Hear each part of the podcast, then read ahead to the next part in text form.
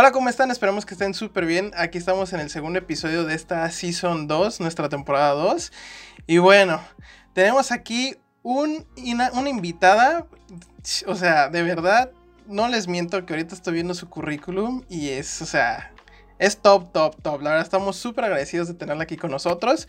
Es la tercera invitada que tenemos aquí en el podcast. Y bueno, nomás les dejo así una embarradita de eh, pues su currículum, que tiene doctorado en el CICESE, este, tiene una maestría en ingeniería mecánica, arriba los ingenieros mecánicos, eh, también es, es este, fue nuestra profesora en tres materias, la verdad, muy buena profesora, lo que sea de cada quien, muy buena profesora, y tiene un título en ingeniería mecánica también del ITESM. Es la coordinadora de la Escuela de Ingeniería de nuestra escuela en CETIS y también es una miembro de la este, Sociedad de Investigación de Materiales y también de la eh, Organización, Asociación Internacional de Materiales Avanzados. Y también es una experta y ha trabajado en áreas de nanopartículas y ingeniería este, biomédica. Así que para que se den cuenta del currículum que trae nuestra invitada hoy, y pues es un placer para mí presentar a la doctora Dalia Holanda Chávez García. Profe, muchísimas gracias por haber aceptado esta invitación. ¿Cómo estamos? Gracias, gracias por invitarme. La verdad que me da mucho gusto que que bueno, hayan tomado en cuenta algo, algo de lo que haya hecho, este, eh, pues para cualquier pregunta que ustedes tengan, ya saben que yo siempre para ustedes estoy disponible, chicos.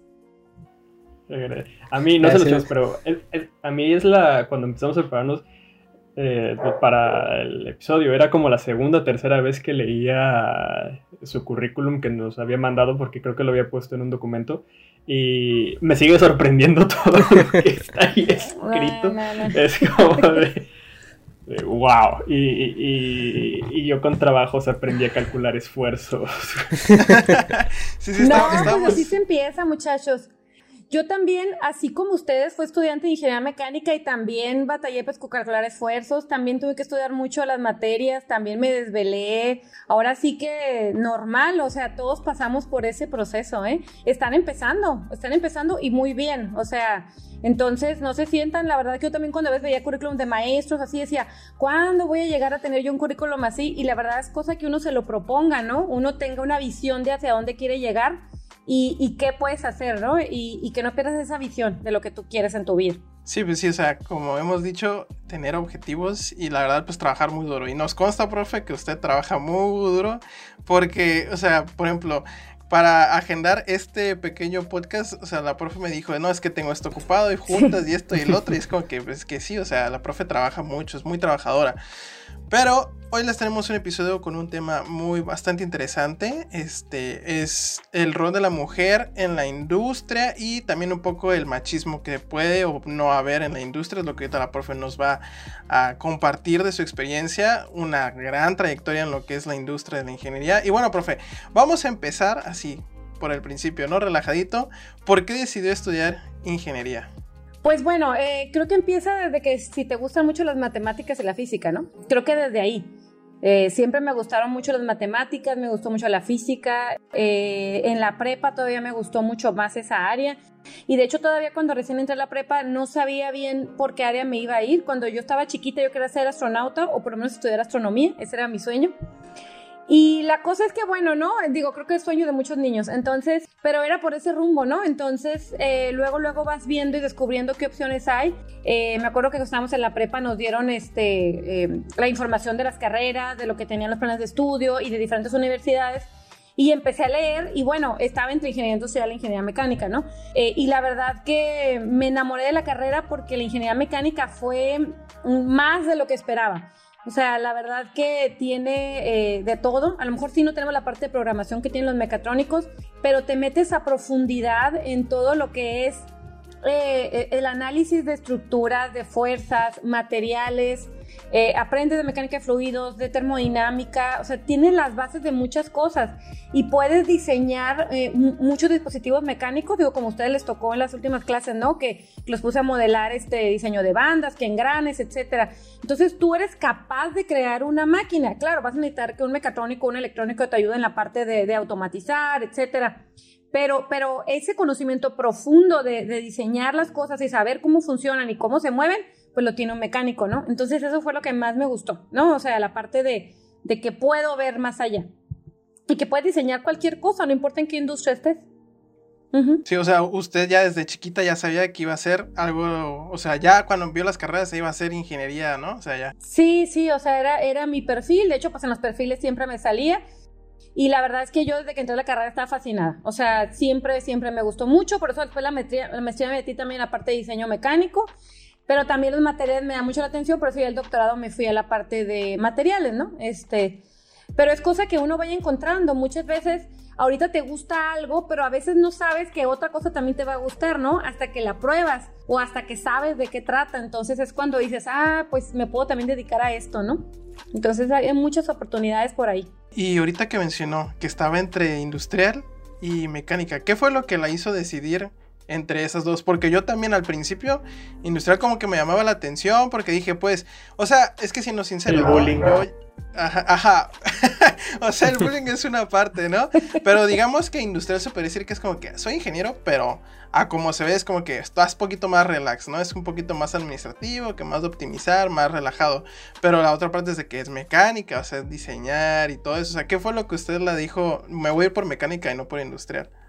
Pues de hecho me inscribí primero en industrial porque no estaba segura. De hecho, como estaba entre esa inquietud, eh, mi mamá, eh, mi mamá que en paz descanse, pero que era este, de carácter este, bastante fuerte, me decía, es que si no sabes mejor métete industrial. Y yo no, pero es que no estoy segura. Y bueno, así fue todo un debate, ¿no? Dije, bueno, me voy a industrial y ya veo. Pero como empiezas en tronco común, en tercer semestre me tocó llevar una materia que era ay, no me acuerdo si era algo de sistemas, como simulación de sistemas, algo así. Y, la verdad que dije, ay, no, esto no me gusta. O sea, desde que la llevé, para mí fue un sufrimiento. Dije, no me gusta, no me gusta. Me regresé otra vez a hacer los, eh, a revisar el plan de estudios de mecánica y fui al departamento psicopedagógico y me volvieron a hacer exámenes de, de, aptitudes de todo tipo, pero muchos más allá. Y me dijeron, no, pues sí, sí, pues sí tienes perfil para mecánica, ¿no? Yo quería estar segura de mi decisión. Entonces ese semestre que llevé esa materia dije no y durante ese semestre estuve yendo a los exámenes que fueron varios y me cambié de carrera. Ya para cuarto yo ya estaba en mecánica y pues no, no me arrepiento. Ahora sí que, que, era, yo sé que era, mi carrera tenía algunas cosas de mecánica y de industrial, o sea, llevaba todo lo de mecánica y llevaba algunas cosas de ingeniería industrial porque son carreras tipo carreras dobles, ¿no? Entonces llevé cosas de industrial relacionadas a manufactura, inventarios, cosas así, ingeniería de calidad, llevamos estadística, pero llevamos todo lo de mecánica. Y había otra carrera que se llamaba mecánico electricista, que llevaban eh, cosas de electricidad, pero no, no tanto electrónica, era otro enfoque, ¿no? Eh, el mecatrónico es otra carrera nueva, o sea, lo que es automatización y programación no era tanto el, el, el IME, ¿no? Entonces yo estaba en la otra carrera, que sí hay cosas de industrial que me gustan, sí he llegado a trabajar en cosas de manufactura, eh, y sí está padre, ¿no? O sea, pero, pero definitivamente la mecánica es lo que más me gustó. Súper, la verdad yo no sabía eso, o sea, es, qué padre, ¿no? O sea, que, como dicen, ¿no? O sea, nunca es tarde. Y pues, o sea, usted se metió en industrial y dijo, no, pues, o sea, no me gusta industrial, me voy a mecánica, que es lo que, algo que realmente me gusta. Y, o sea, mucha gente diría, no, pero ¿cómo te hace cambiar de carrera a la mitad? Que no sé qué. Digo, por fortuna, pues era una, una carrera relacionada, ¿no? Pero pues aún así, o sea, todo lo se vale. es un tronco común. Ajá, sí, sí. Sí, más vale. Eh, yo, yo conocí gente que, que, estaba de repente en electrónica y se cambiaba por decir a IME, ¿no? O que estaba en mecánica y de repente se regresaba a industrial. O sea, llegó a pasar entre tercero y cuarto semestre, que es cuando llevas una que otra especialidad es que decías, ay, esto no me gustó, entonces eh, eh, cambio, ¿no? Claro, cambiarte ya no, séptimo, pues sí está pesado, pero cambiarte para entrar a cuarto, pues en realidad no. ¿Cómo, ¿Cómo, les explico que me voy a cambiar a, a IDG para el semestre? ¿Cómo les explico que me voy a negocios, chicos, no? Nueva ciudad, nueva vida, nuevo todo, nueva carrera. no, es algo, bueno, avanzando un poco con en el tiempo, por así decirlo, tomando la parte que nos comentó. Algo que siempre se me ha hecho interesante eh, desde que empezamos la carrera y creo que es algo que no se puede ignorar es realmente la, la poca presencia de mujeres que existen dentro de, de, los salones de ingeniería, ¿no? Tomemos el ejemplo de nuestras dos carreras en nuestras dos generaciones hay solo una mujer en cada carrera, ¿no? Eli en, Eli en mecánica, Adriana con nosotros y, y, San se acabó, ¿no? Entonces, este, fuera de preguntar un poco de por qué se dará esto, que lo tocaremos un poco más adelante, sí me gustaría, o sí nos gustaría saber la parte de, en sus cuatro años, bueno, en su, en su tiempo durante la, cuatro años la y carrera. Medio, nueve semestres. Y, y todo lo, y todo el tiempo que se estuvo preparando, la carrera, la maestría, el doctorado. ¿Sintió en algún momento una vibra o un ambiente machista hacia usted? ¿Sintió una... ¿Cómo le pondría decir? No opresión. Este... No es opresión.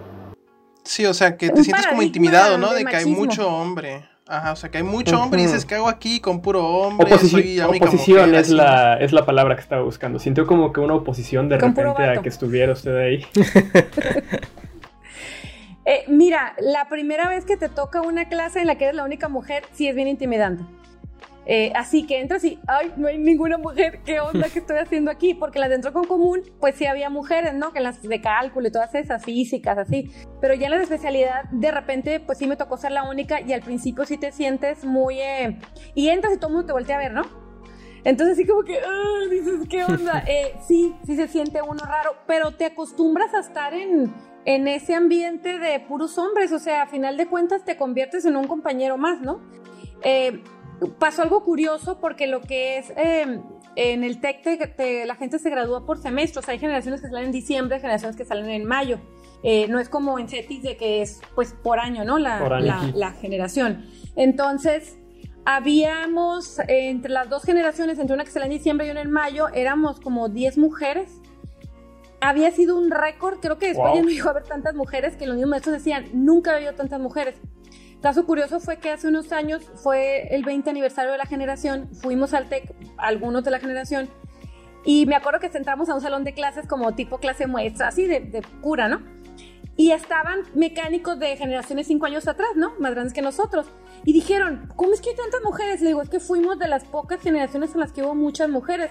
Porque dice, nuestra generación no había ni una mujer, eh, ni, ni en primero, ni en tercero, ni en ningún semestre, ¿no? No sé qué habrá pasado ese año que entramos a la carrera, que muchos decidimos entrar a ingeniería mecánica. Pero sí, sí llega a pasar que te sientes un poquito intimidado al principio, sobre todo porque los hombres tienden mucho a, hacer sus bolitas o sus grupitos, ¿no? Eh, pero yo creo que es de lo mismo de la incomodidad, que a lo mejor no estamos acostumbrados a, a, a lo mejor si hay muchos hombres, hacen su bolita, siempre, yo siempre les digo, el club de Toby, ¿qué hacen? Este, y ya de cuenta que, que así como que no, pues no vamos a agarrar cura con ella porque no sabe, o sea, cuando se dan cuenta pues que uno es normal igual, eh, te empiezas a ser amigo, sobre todo pasa eso cuando ya empiezas a, a estudiar juntos, a hacer tarea, todo el rollo juntos, pues, pues ese es un compañero más, ¿no? Eso es ya en lo que, en, en la parte de la carrera, la verdad, sí de repente los maestros sobre todo, porque de repente yo había clases en las que las mujeres llevábamos clase juntas, tres, cuatro, y nos juntábamos a estudiar nosotras, no era como que, ay, somos nosotras juntas. y de hecho, bueno, seguimos siendo muy amigas, ¿eh? Seguimos siendo muy amigas, todavía nos vemos, todavía hacemos viajes juntas. La verdad que esa amistad ha continuado. Pero sí de repente había algunos maestros que sí tenían de repente esa cierta, pues no sé cómo decirlo, paradigma, predisposición. Eh, eh, eh, decían que las clásicas carreras, que si estudiabas, eh, no sé, creo que si estudiabas industrias alimentarias o negocios o ciertas carreras, decían, ah, son MMC mientras me caso, ¿no? Así de eso decían muchos maestros. Y luego nos decían, ¿y qué hacen ustedes, ustedes niñas, qué hacen en esta carrera? O sea, sí me llegó a tocar algunos maestros, no todos, tuve maestros muy buena onda también, pero que hacen esos comentarios como de que, o sea, ¿qué hacen en esta carrera, no? Sí, ni al y yo, caso. pues, ¿Usted qué le importa casi que? Exacto. Sí, sí, o sea, que, no se da. Pero en esa época sí se daba, pues. Este, y bueno, ya en la maestría fue diferente, en la maestría la estudié más grande, y en la maestría igual era yo la única mujer, ¿no? Este, pero, pero ya era otro rollo, como yo ya tenía un tiempo que había pasado trabajando todo, pues para mí ya era normal desenvolverme con puros hombres, pues no es problema. En el doctorado sí hubo otra vez, porque el doctorado como era en física de materiales, Uh, ah, pues en general hay muchos físicos, este, y a los ingenieros nos, nos, nos ninguneaban, nos veían la primera vez así que yo Sí. vi, te los juro, era como que, ah, eres ingeniero, como que, o sea, creo que lo siguen nivel haciendo. Dios y nos toca, ¿no? Sí, e- es una tendencia, no digo todos, tuve compañeros físicos o compañeras físicas, buenísima onda, excelente, pero sí hubo algunos así y también hubo algunos maestros así, que de repente como que, como que te malmiran, ¿no? eh, llega a suceder. Pero ahora sí que está en uno, está en uno, eh, eh, pues demostrar que sí sabes y que sí puedes y que estudias igual que todos, ¿no? Pero ese, yo hallo que sí ha ido cambiando, que sí ha ido cambiando eso de los comentarios, ¿no?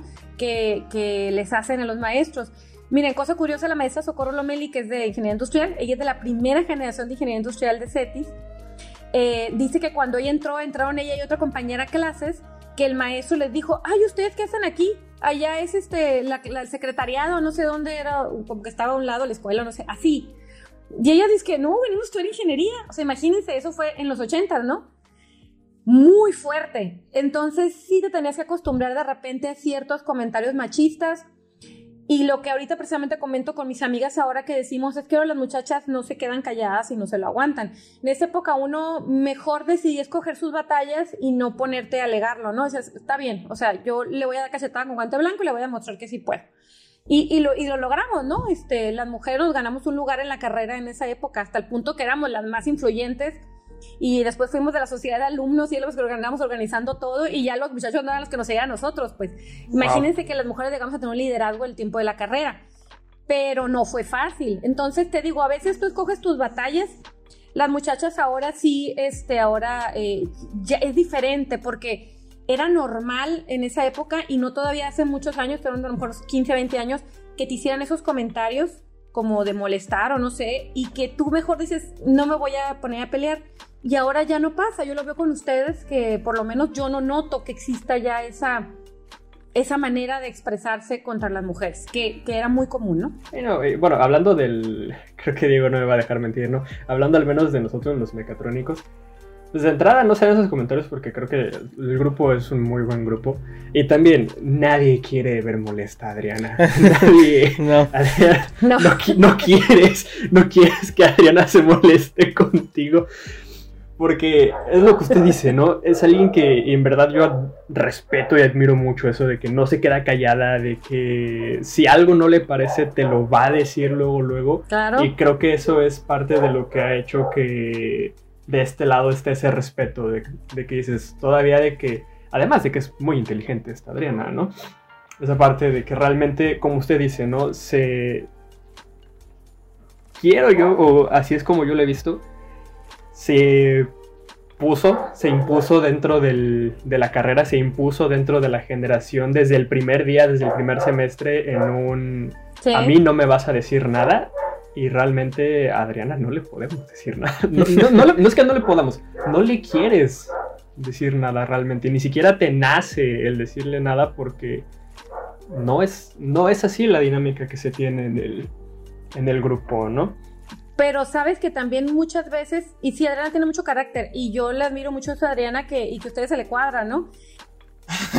Eh, pero muchas veces uno se tiene que hacer así, o sea, yo mi, soy de las que también a mí no me pueden decir nada porque no me dejo y no me quedo callada para nada. Este, y si alguien me va a decir algo, yo hasta me tiene miedo a veces, ¿no? Pero a veces te tienes que hacer así, o sea, en mi caso yo me tuve que hacer así, eh, porque si no, pues te comen vivo. Sí, sí, es que sí, sí, te tienes que poner en plan de que, a ver, aquí yo sé y yo sé, ¿no? Y me lo dice mi mamá, por ejemplo, cuando entramos al trabajo, changuitos, que cuando llegues, o sea, probablemente ahorita no sé tanto, quién sabe, ojalá no nos toque, pero va a llegar gente que te va a querer hacer menos, ¿no? Y es cuando tú tienes que llegar y decir, no, yo estudié mis cuatro años, yo me la rifé, o sea, con, con, permiso, pero sí sé, pues, o sea, no tienes derecho a hacerme menos. Y pues me imagino que, o sea, no me imagino, es lo mismo, o sea, es lo mismo y pues ahora sí me imagino que más hace, o sea, tiempo atrás que estaba un poco más más cerrada la manera de pensar, ¿no? De los profesores. Y una cosita antes de que Neto siga con el script, vamos a iniciar la primer tangente esta segunda temporada. Nada más, o sea, dijo que entró al doctorado en física, pero realmente sí es muchísima la diferencia entre lo que se ve en ingeniería a física o es nada más que los físicos tienen su ego súper inflado, pero realmente no es tanta diferencia. O sea, sí, sí tengo mucha curiosidad de eso, pues. Nata hablando de ego. No, déjame decirte que sí, ¿eh? Déjame decir, no, pero déjame decirte que sí. Eh, la verdad es que sí te cambian completamente el switch de que traes de ingeniería física. Eh, empezando porque cuando empiezas, llegas y por ejemplo yo llegué mecánica cuántica. O sea, oh. haz de cuenta que el mundo de, de, la parte de los átomos y el comportamiento de los electrones, eh, cómo se comportan, porque yo como metí en la parte nano, Lo nano entre más pequeño es, quiere decir que tú puedes controlar eh, los niveles de energía en el que se manejan los electrones y esos niveles de energía tú al controlarlos vas a poder tener ciertas propiedades. Por eso los materiales nanotecnológicos tienen propiedades muy diferentes a los materiales en estado actual, bulk. Entonces, eh, lo que sucede es que tienes que meterte a ver cómo funciona eso y es muy diferente a lo que vemos en mecánica tradicional. Eh, utilizan otra notación matemática que es la notación Dirac, que no es la misma notación porque eh, todo lo que ves eh, son en términos de como matrices, renglones, matrices columna, por la información, entonces la notación es diferente, ¿no? Entonces manejan ciertos corchetes, ciertos tipos de notación. Entonces tienes que aprender de nuevo. Imagínate como si estuvieras viendo un cálculo, pero con otros símbolos, ¿no? Entonces tienes que aprender los nuevos símbolos y todo, que no es igual. Entonces sí, sí está cañón, sí está interesante. También este, vimos una, una materia que era pues electricidad y magnetismo, pero aplicada a materiales. Y a mí la verdad que nunca me ha gustado, aparte de electricidad y magnetismo, pues entonces esto estuvo bien profundo. Y sí fue estudiar, yo, yo siento que se estudié más que ni en la carrera. O sea, sí es otro rollo y la verdad que mis respetos, mis respetos para los físicos, o sea, sí es un tema muy complejo. Y eso que yo no me estaba metiendo a física de partículas, astronomía, etcétera. Simplemente la ecuación de, energía del electrón, que es la ecuación de Schrödinger, ya con eso es así como que, que miedo.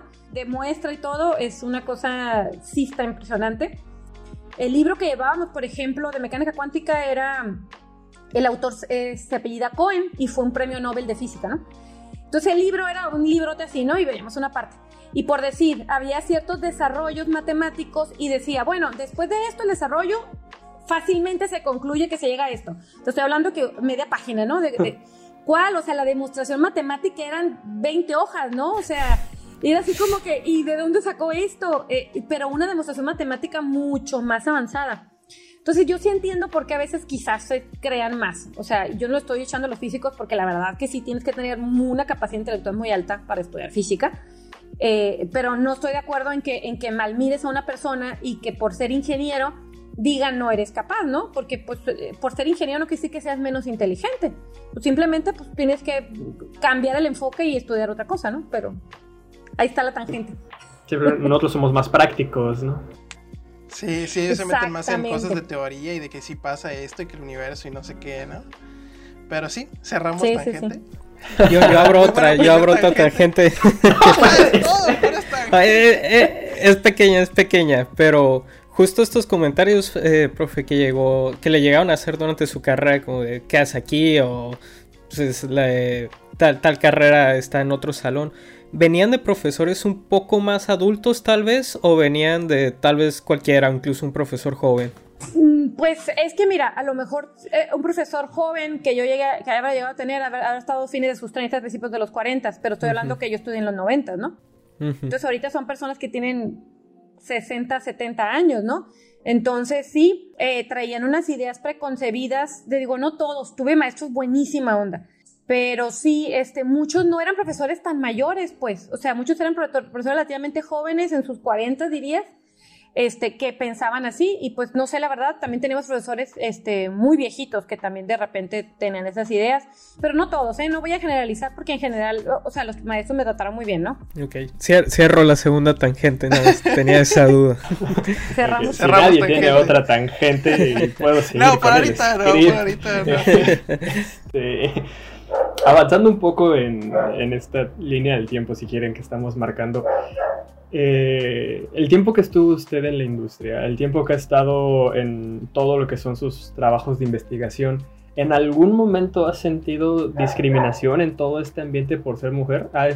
¿Se ha dado este, este, este caso? Y si se ha dado, que muy posiblemente sí se haya dado, ¿cómo, ¿Cómo lo ha atacado, por así decirlo? ¿Cómo ha sobrellevado toda esta situación? Haciendo, haciendo coraje y llorando en mi casa. no, este, mira, me acuerdo en un trabajo que tuve, eh, era ingeniería de manufactura y me tocaba transferir los diseños de la planta de Estados Unidos a la planta de México, pero una empresa de costura. Y este, pero eran diseños complejos, ¿no?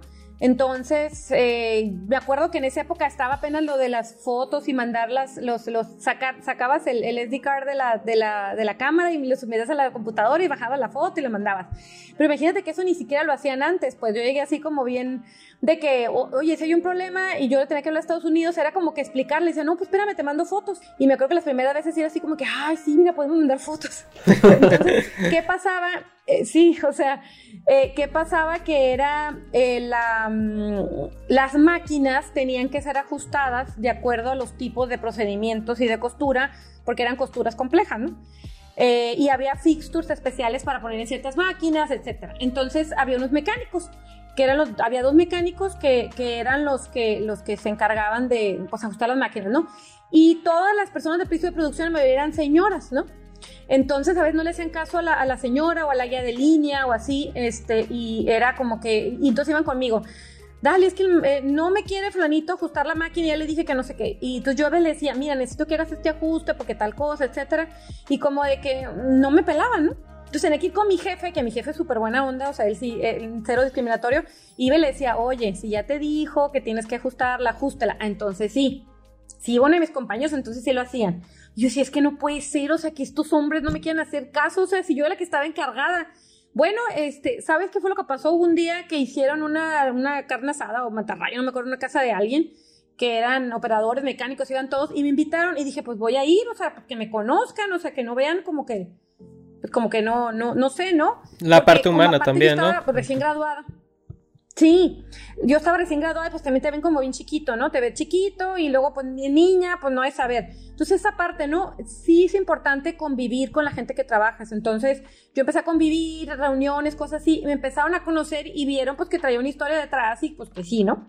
De ahí fue que ya este, empezaron a, a, tenerme confianza. Entonces ya cada vez que yo decía, oigan, arreglen esto rapidito. De hecho llegó un punto en el que si alguien les decía algo más, no, no, no, si Dale nos dijo no lo vamos a hacer. O sea, ya llegamos a ese punto, pero me los tuve que ganar.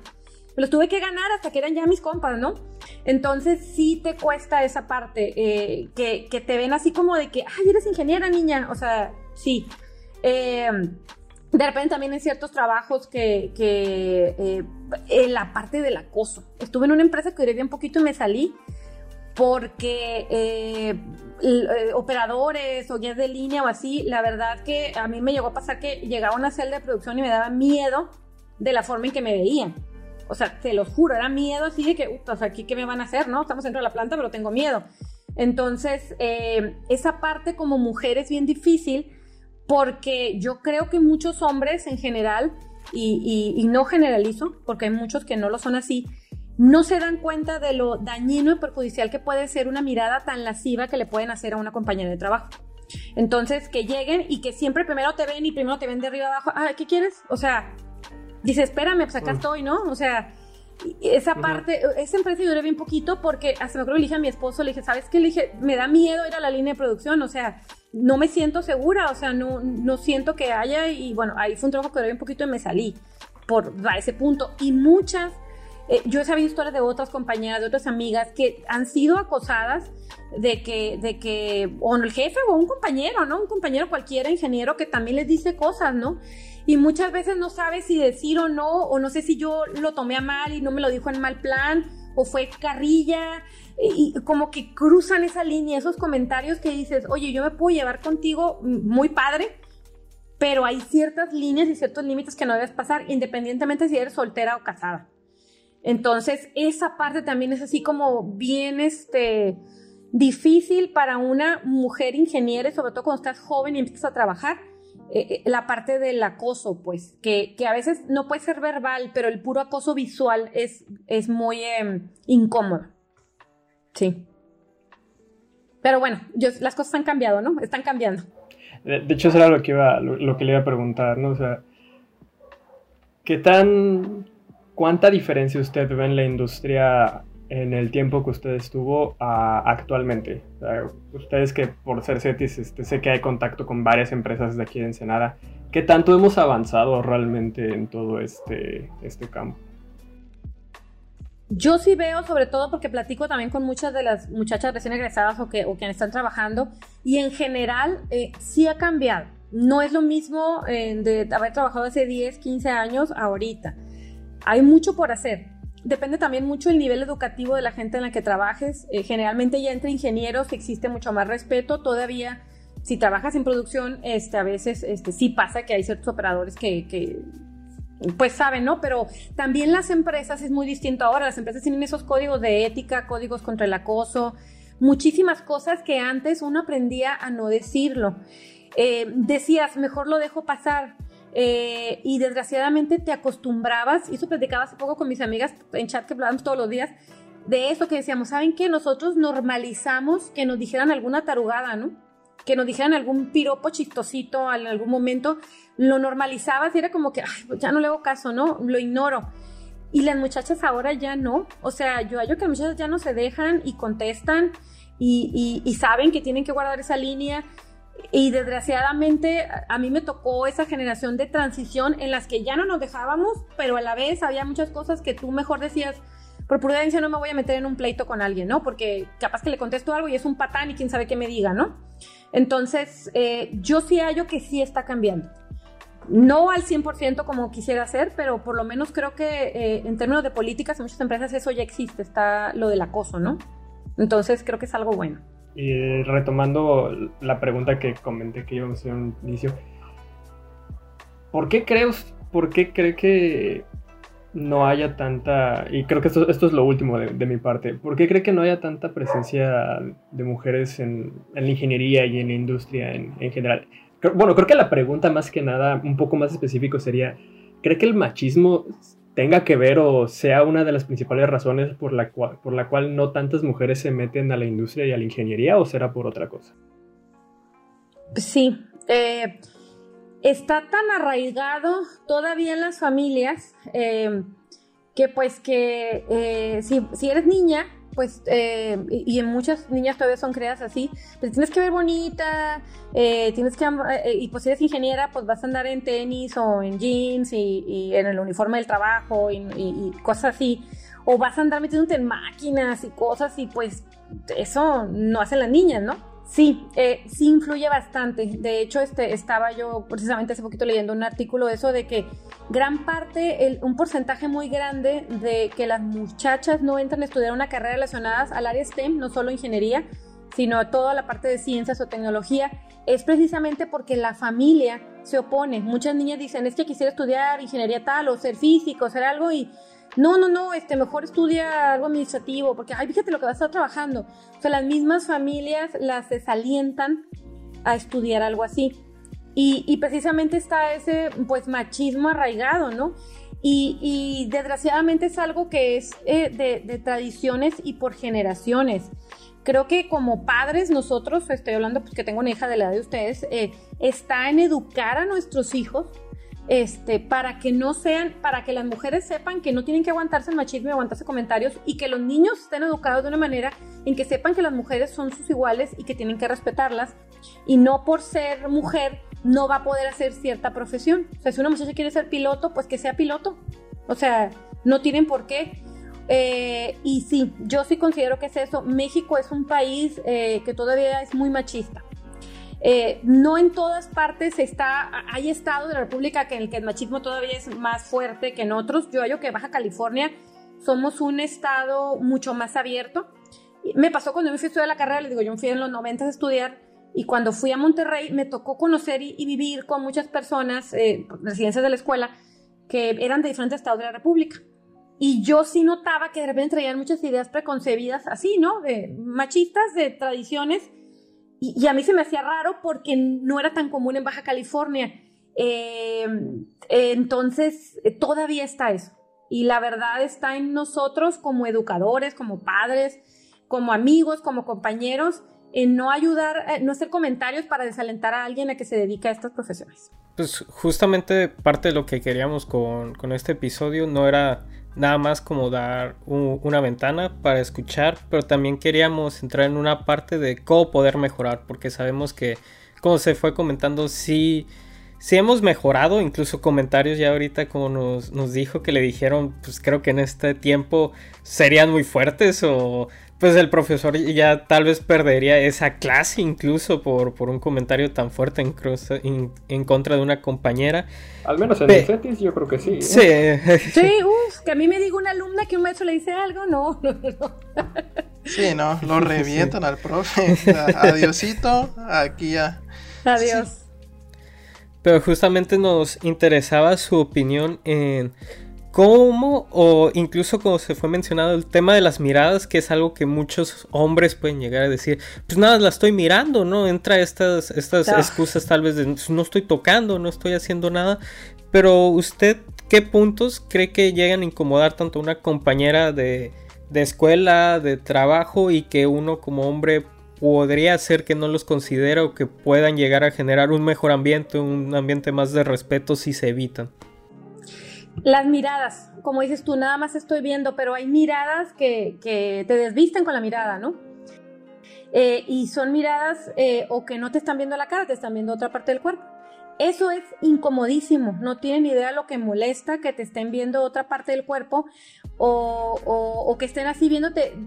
Saben ustedes qué tipo de miradas me refiero, o sea, miradas de, con otro sentido, ¿no? O que te está escuchando, pero a lo mejor está pensando en otra cosa. Se nota. Eso molesta mucho.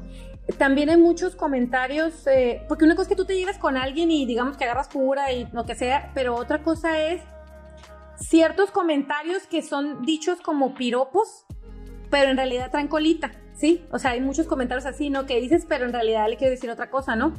Eh, yo sé que ustedes como hombres se pueden dar cuenta si a ustedes, si ustedes son, eh, son, es de manera recíproca la atracción con una muchacha, ¿no? Entonces, si una muchacha a ustedes les gusta, pero muchacha no se siente atraída a ustedes, si tú le haces un comentario eh, así, de ese tipo, como piropo chistosito, pero con, con otra intención, uno se da cuenta, es, es bien obvio.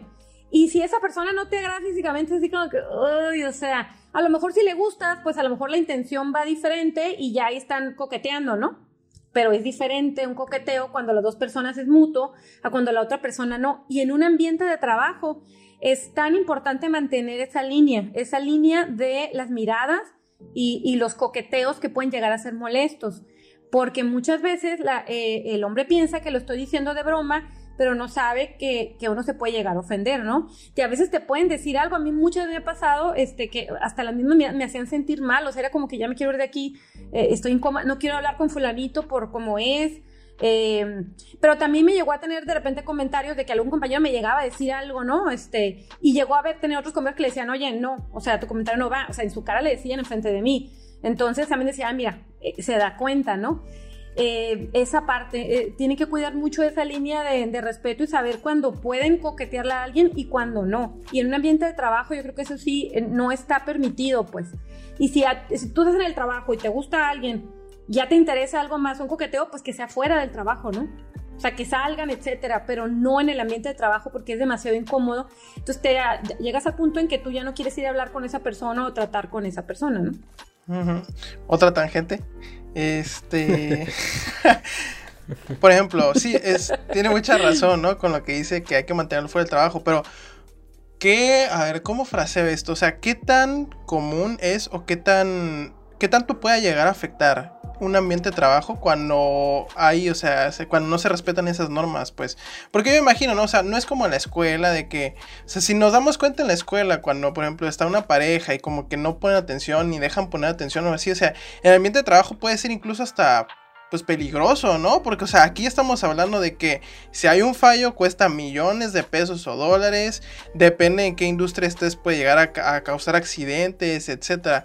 O sea, y eso en cierta manera ¿Cómo, ¿Cómo siente usted que, o sea, ligándolo al machismo de cómo, o sea, los hombres y eso, o sea, ¿usted cree que eso también ha ido disminuyendo? O sea, que los hombres son ya más conscientes en el hecho de que estoy en el trabajo, es, tengo que hacer mi trabajo, tengo una responsabilidad, mm, o sea, voy a, mantenerme de que al margen y todo eso, o cree usted también que eso sigue siendo de que, o sea, que les vale, pues? No, mira, yo sobre todo, pues, que tengo muchos alumnos de maestría que trabajan este, en la industria y sí, de repente yo he notado que hay muchos de ellos que son bien respetuosos con sus compañeras, ¿eh? O sea, sí me ha tocado ver que sí hay mucho respeto, pero también hay muchos que no son respetuosos, o sea, eh, una amiga eh, hace años se salió de su trabajo precisamente porque se sentía acosada y porque una vez reportó y le dijo a su jefe, oye, es que fulanito me, me hace comentarios no sé qué, y la tiraron a loca, pues, ¿no? Y te estoy hablando que de esto no hace ni 10 años, ¿no? Eh, así civilmente, ¿no? Entonces, eh, y, ella pues, tiene treinta tantos años, ¿no? Entonces, no es tan grande. Entonces, em, sí es bien crítico. Eh, sí todavía existe eso. Como les digo, yo creo que menos, pero a final de cuentas, ahora lo que yo invito a cualquier mujer que esté viendo esto es que no se quede callada y que lo diga y que no lo tome como que mejor no le hago caso a este tipo, no, repórtalo Definitivamente, porque ahorita hay una cosa que sí he notado, que cuando una persona es reportada por acoso, entonces ya todos lo ven mal, ¿no? Dicen, ah, esto va en serio, ¿no? Yo creo que a veces muchos de esos acosadores eh, siguen siendo triunfantes en su nivel de acoso porque saben que pues nadie lo reporta, nadie dice nada, ¿no? Cuando llega el punto en el que ya lo reportan, entonces es cuando dicen, ah, no, pues sí, ya no son tan valientes, ¿no? Ya. Ahí cierra tu tangente, Nat, o vas a irte todavía más por la tangente. cerramos tangente, muchas gracias. Pues fuera de la tangente de Nat, creo que ya fuimos cubriendo los puntos que queríamos mencionar. Y no, alguno no tiene otra tangente, ¿verdad? Que les gustaría. Ah, por ahora yo creo que. No sé, a ver. No sé si sea tangente. O sea. Entiendo la parte de. Creo, que no es tangente porque creo que va por la misma línea de los temas. este. De esta línea temporal que yo ya me creé. Eh, hemos visto que afortunadamente, como usted nos dice, ¿no? han habido avances de, de los noventas para acá en estos 30 años. Realmente sí se está haciendo algo. Pero usted mismo lo dijo, ¿no? Aún no llegamos a ese, a ese lugar, ¿no?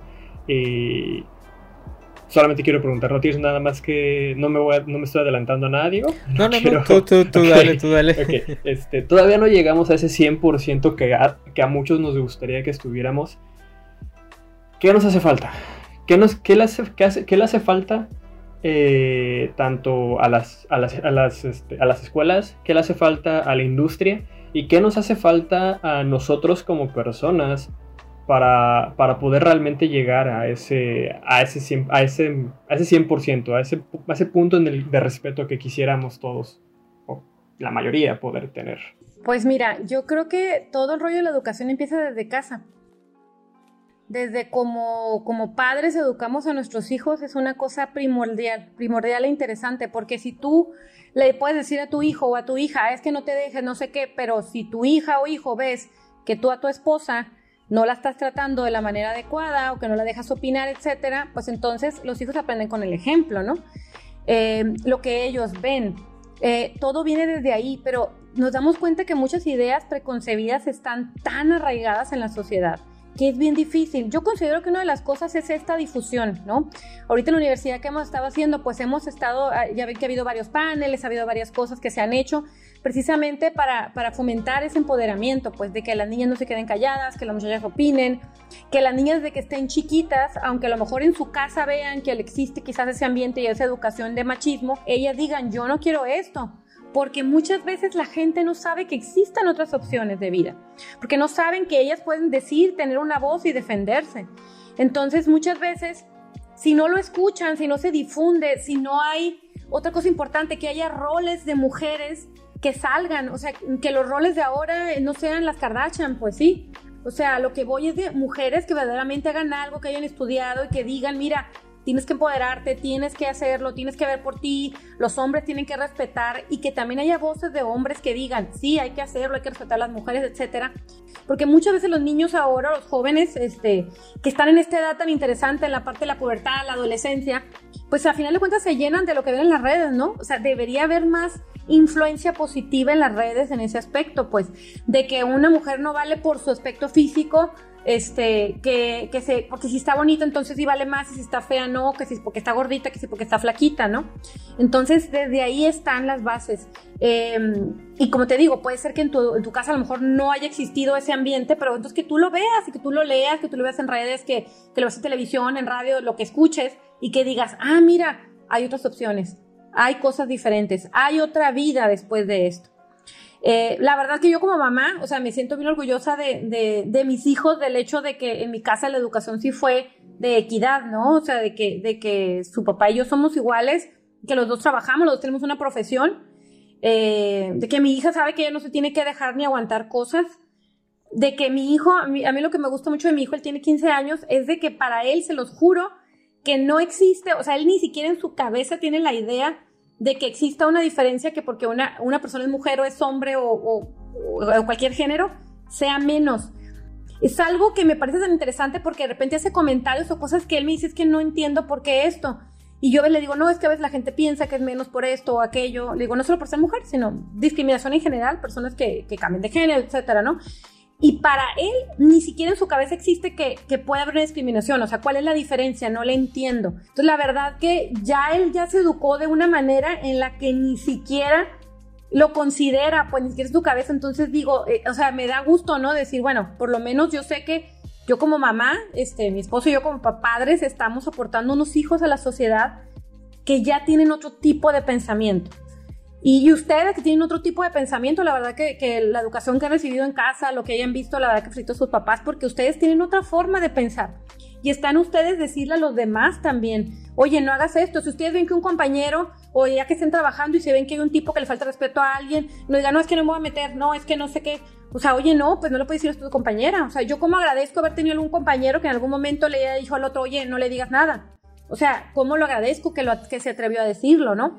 Esas cosas son importantes. O muchas veces que tú ves el maltrato en, en, noviazgos, en relaciones, y que dices tú, no, pues es cosa de ellos, yo no me meto. Oye, no, o sea, si tú ves que hay un maltrato de una pareja y sucede enfrente de ti, o tú estás viendo, o sea, ¿por qué quedarse callado, no? Creo que esa es la parte de, de, decir las cosas, ¿no? Y puede ser que te encuentres con un tipo que sea violento y te diga, ¿a ti qué te importa que te metes, no? Pero el hecho está en eso, ¿no? Este, créanme que una mujer va a agradecer mucho si un día alguno de ustedes ve alguna injusticia y ustedes mencionan algo, como mujer lo va a agradecer mucho, ¿no? Porque quizás a ella nunca en su vida la defendieron. Cuando una mujer es víctima de acoso y de violencia es porque quizás en su casa lo vio, porque creyó que no había más opciones y porque piensa que eso es lo único que hay de vida, que esa es su única opción, no hay más. Y entonces muchas veces es el autoestima, o sea, que no ven que hay algo más allá. Entonces, pues está en nosotros, ¿no? En nosotros en decirlo, en transmitir estos mensajes y en fomentarlo en cualquier ámbito que estemos en nuestra vida. Pues sí. No sé, mis compañeros, yo era lo único que, que quería preguntar más que nada el, el, qué sigue más adelante. Este, no sé si alguno de mis compañeros tenga algo más que decir. Por mi parte, creo que ya cubrimos los puntos. Creo que podemos empezar un poco como una, una pequeña recopilación de lo que hablamos para pues subrayar un poco los puntos importantes. Creo que vemos que se ha cambiado entre el pasado y el presente que se vive justamente desde comentarios. Aún falta, creo que estamos de acuerdo en eso y desde, sobre todo esos puntos me sonaron mucho de, de las miradas, de los comentarios como piropos, que mucho hombre te, te hasta reclama como de, ay, ¿de qué te estás quejando? Si nada te estoy viendo. ¿Por qué te agüitas? ajá, que paréntesis, que, que el piropo, a mí se me hace súper curioso ese tema por la parte de que de morrito tenías la idea de que el piropo era hasta como de la cultura mexicana, de algo acá, algo, porque así, al menos eh, allá en el estado, así te lo vendían, o así era la, idea que de, niño tienes del piropo de no, es algo bonito, es algo de la cultura mexicana que se tiene, y son esas cosas creo que las que más tenemos que tener conciencia de no, brother, no es que esté bien, es solamente que todo el tiempo estuvo mal, pero no lo sabías. Y es que hay piropos interesantes, ¿eh? hay de piropos a piropos. O sea, tú le puedes decir a alguien, ay, oye, qué bien te ves, o qué par se te ve la blusa, la... no sé. Puedes decirle un comentario agradable sin necesidad de ser ofensivo, pues. Justamente creo que el punto es que también lo recibe, la, o sea, si tú ves que, que, le gustó el piropo, justamente si existe ese, pues coqueteo mutuo es, ah, pues bueno, pues puedes seguir, ¿no? Pero justo no forzarlo cuando ya ves que si le está incomodando, por más que incluso pueda hacer que tus piropos para ti sientas, oye, están bonitos, no les estoy diciendo si, si no la traes, sí hay que saber poner un límite. Sí, es, es cuándo, cómo, con quién, ¿no? O sea, porque, o sea, como dice Diego, ¿no? O sea, puede ser que, tú sientes que sí, pero ella no, entonces se lo va a tomar a mal, aunque sea el, piropo más limpio, más bonito del mundo, se va a creer como que, este bien, ¿por qué me está diciendo esto? O sea, ni le he tirado indirectas, ni, ni nada, entonces, o sea, ¿qué, ¿qué, haces aquí hablándome así, no? Y, y, también, pues, cuándo y cómo, porque, pues, o sea, no le vas a andar diciendo en plena producción o algo así, y también la manera en que se lo dice, o sea, es, yo creo que también eso es más que nada la imprudencia de los hombres y el hecho de que algunos piensan que por el hecho de ser hombres pueden hablar de la mujer como ellos quieran cuando, cuando sea ni el caso, o sea, o sea, es como que no aplica, pues. Exactamente. Ok, y bueno, también lo de la educación, sí creo que, que es el pilar o la puerta al futuro para que podamos realmente que ya se respete muchísimo más y hay ideas que sé que son difíciles de cambiar, pero creo que la mayor diferencia entre comenzar a hacer algo, porque justamente eh, nos comentaba que antes la manera de pelear era como, ok, me voy a quedar callada, pero pues la voy a demostrar con resultados, pero justamente tengo una amiga de, de mi hermano, que mi hermano es ingeniero y ya se graduó hace varios años, que ella ha tenido problemas con sus exparejas, porque ella le va muy bien, o sea, desde que se graduó está en una industria, ha ido ascendiendo, ya tiene como 10, 11 años trabajando, ya ha alcanzado puestos de gerencia, y pues hay personas que incluso puede ser no como el típico perfil que digas machista o algo, pero que ya tienen ideas que, que, tienen problemas con ella porque gana más que ellos o porque tiene un mejor puesto. Entonces son ideas que a veces pues, por ejemplo, yo, yo nunca me pude ver imaginarlo, como de, de qué te molesta que tu pareja gane más que tú, ¿no? O sea, para mí no, veo el problema, pero sí hay algunas personas que incluso llega como a herir su orgullo, entonces el estar abierto a cambiar, a, aprender más, creo que es la llave que nos puede permitir ahora sí un mejor ambiente en el futuro.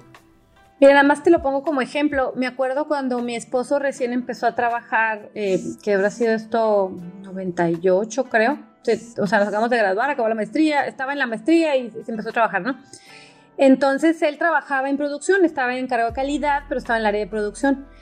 Empezó primero el área de producción, luego se fue a calidad. Entonces era una empresa, eh, muchas maquilas que son de ensamble o así tienen muchas mujeres, porque generalmente las mujeres, por tener las manos más pequeñas, es más fácil los ensambles, acomodar cosas, etcétera, ¿no? Y generalmente los hombres están en, a lo mejor manejando la maquinaria, etcétera, por el tipo de trabajo físico, ¿no? Entonces, eh, la mayoría de las operadoras eran mujeres y casi todas sus guías de línea o las líderes de línea, pues eran señoras, ¿no? Y entonces él trabajaba, yo creo que el 90% de los que trabajaba eran mujeres. Y me decía que, que lo llegó a ver cada años que estuvo ahí trabajando, que lo veía siempre. Eh, y él no se lo explicaba, o sea, me decía, porque esposo tampoco no es machista, pues me decía, es que mira, de repente está una muchacha que es muy buena para trabajar, listísima, excelente y pues empezó a andar de novia con un cualquiera ahí de la planta, ¿no? Este, y entonces de repente la subían a ella de línea, ganaba más lo que sea, el tipo se ponía celoso y la sacaba de trabajar. O si no, ella le decía, ay, ingeniero, ya no voy a poder ser, mejor regrese a mi operadora, que no sé qué, que porque tal cosa, así. Y me decía, he visto tantas mujeres que han pasado por aquí, me dice, que son bien listas, que muchas no estudiaron, que muchas les decía, oye, métete a estudiar termina la prepa o algo así, o métete algo técnico este, para que termines y te vaya mejor, o sea, mi esposo era mucho de eso, ¿no? Que él decía, es muy lista, hazlo, y, y, dice, no, es que mi esposo no me va a dejar, o mi novio, ni siquiera el esposo, mi novio no me va a dejar, o no, este, mejor no puedo, y, él me decía, muchas veces llegaba frustrado a la casa y decía eso, es que no me explico, me dice, o sea, ¿y, y, qué le hacen caso a este tipo? O sea, si ella puede ser mejor, no sé qué, y se va a quedar estancada. Era algo que no entendíamos, pero sigue pasando actualmente. ¿eh? Y creo que eso va ligado a esta idea que se tiene que igual siento que la idea como tal no es mala, pero se targiversó o se llevó a un extremo. Esta idea que se tiene de el hombre es el que debe proveer para la casa. Porque de pequeño como, como hombre te enseñan que tu trabajo es proveer el pan a la mesa, que tu trabajo es llevar el dinero a la casa, que ese es tu trabajo, ese es tu rol. Y entonces creo que va por ahí que realmente se quedan como de, oye, no, es que yo soy el que tiene que proveer, yo soy el que tiene que, que estar trayendo el dinero y tú, tú estás en otro lado, tú tienes que hacer otras cosas. Y creo que son estos roles de género, realmente creo que es el nombre, que se establecieron hace muchísimo tiempo, quién sabe por quién, que nos han afectado tanto con este tipo de, actitudes, que también afortunadamente ya se ha estado trabajando por, por, romperlos, ¿no? Ya cada vez más se ve que estos roles preestablecidos ya no son tan tan fuertes actualmente en nuestra sociedad, pero como que todavía siguen ahí tratando de agarrarse a la existencia, por así decirlo. Sí, entonces por el mismo paradigma de que yo soy el que tengo que proveer, eh, no te dejo avanzar a ti, ¿no? Entonces, como dicen los cangrejos, ¿no? Empieza a avanzar uno y los demás lo jalan. Entonces, si tú no avanzas, yo tampoco. Esa es la parte que ya no cuadra, ¿no?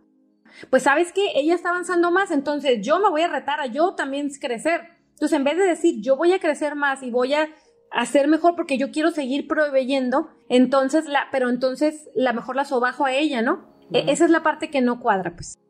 Sí, como decía Neto, o sea, yo por ejemplo, yo no creo que en sí el rol como tal esté mal, el problema es que se ha llevado a un límite, porque hay que ser muy honestos, o sea, hay ciertos hombres que, o sea, son baquetones y son más flojos, que otra cosa, o sea, de verdad.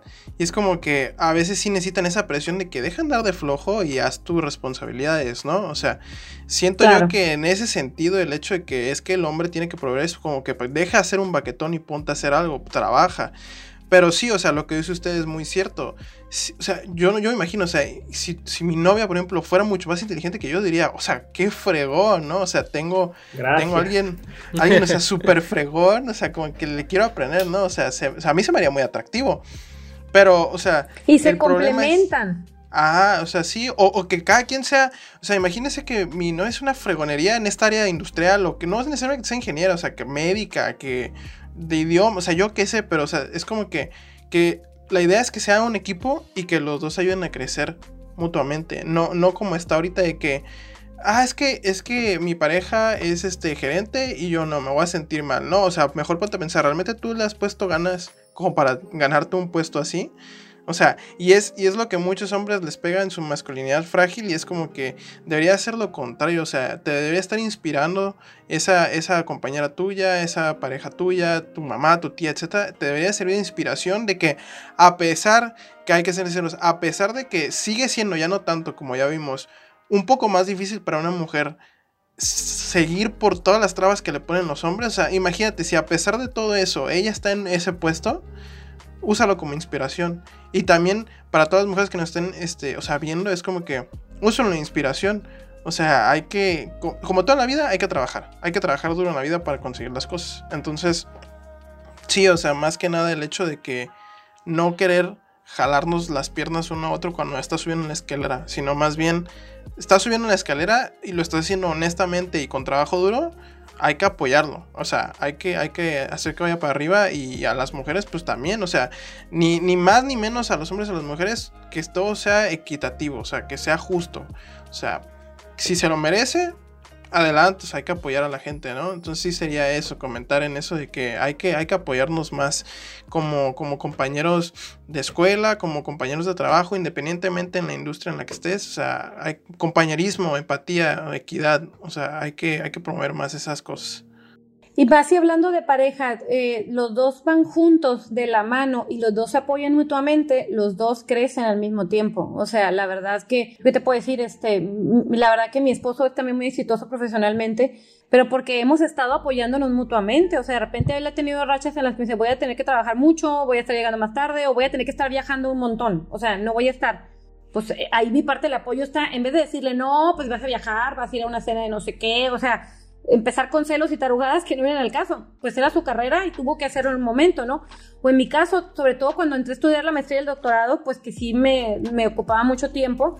Y mi esposo trabajaba un montón, pues que era, pues sabes que, pero pues te apoyo, que si recojo al niño, que si yo me quedo con ellos, que si tú te vas a hacer esto.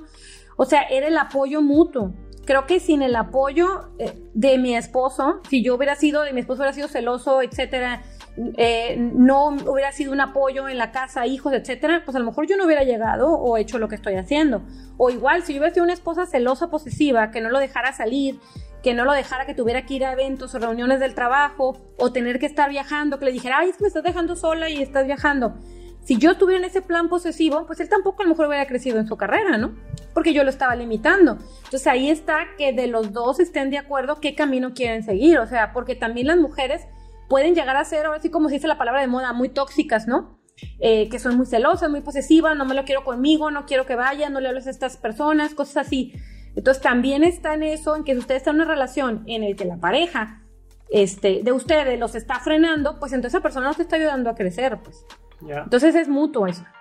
Es, ah, tomando esa parte, ¿no? Yo tengo muy en cuenta lo que ustedes dicen es, es trabajar en equipo, una pareja es para que se apoyen. La última empresa en la que yo trabajé en México era una fundidora de aluminio.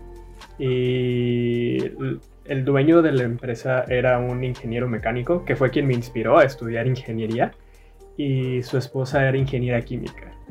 Entonces los dos hacían un equipo increíble de que no había una pieza que no pudieran sacar porque entre los dos se encontraban la composición del aluminio que se tenía que hacer y la máquina que se tenía que hacer para, para lograrlo, ¿no? Entonces, es eso lo que usted dice, ¿no? Si estamos aquí, si estás con alguien y realmente, si nos es, quien nos esté escuchando, nos esté viendo, si tienes una pareja, es para apoyarlos, es para que entre los dos se apoyen a llegar cada vez más lejos, porque si si la otra persona te está deteniendo o si tú estás deteniendo a la otra persona, simplemente, ¿para qué estamos ahí entonces? ¿no? Exactamente. Pues, este, no sé si mis compañeros tengan algo más que decir o si no, ya empezamos a cerrar el, episodio. Empezamos hablando de ingeniería, luego de machismo y terminamos dando consejos de relaciones, ¿no? No, no. Es que, es que, bro, bro. Es, que, todo cuando está tienes, ¿eh? Es que cuando tienes a sí. es como de, bro, Es que tienes que hablar de todo. Cualquier, cualquier consejo que le podamos sacar a la profe. No, no, no. Este. Y con todas las tangentes que se sacaron. Este. Pero bueno. Pues. Será todo por nuestra parte. Este cómo se cerraba un episodio. Esto.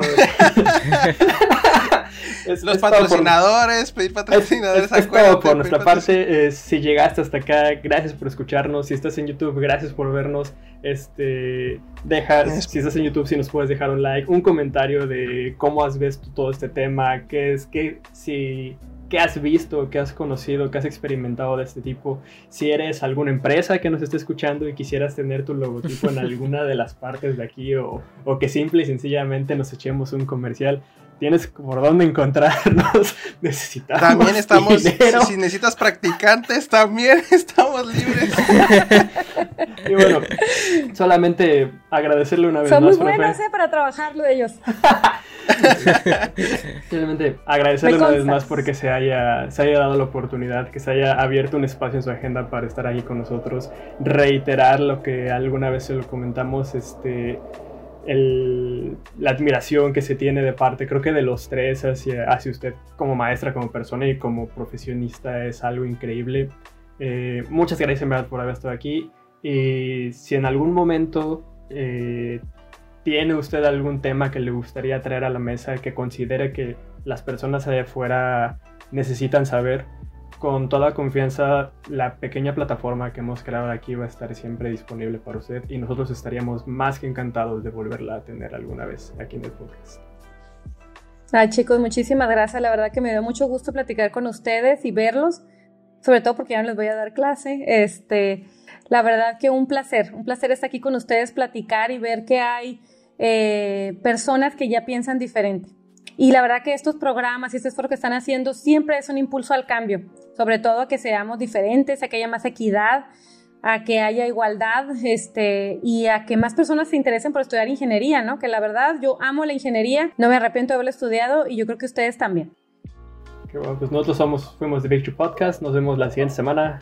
Adiós. Muchas gracias, bye bye. Bye.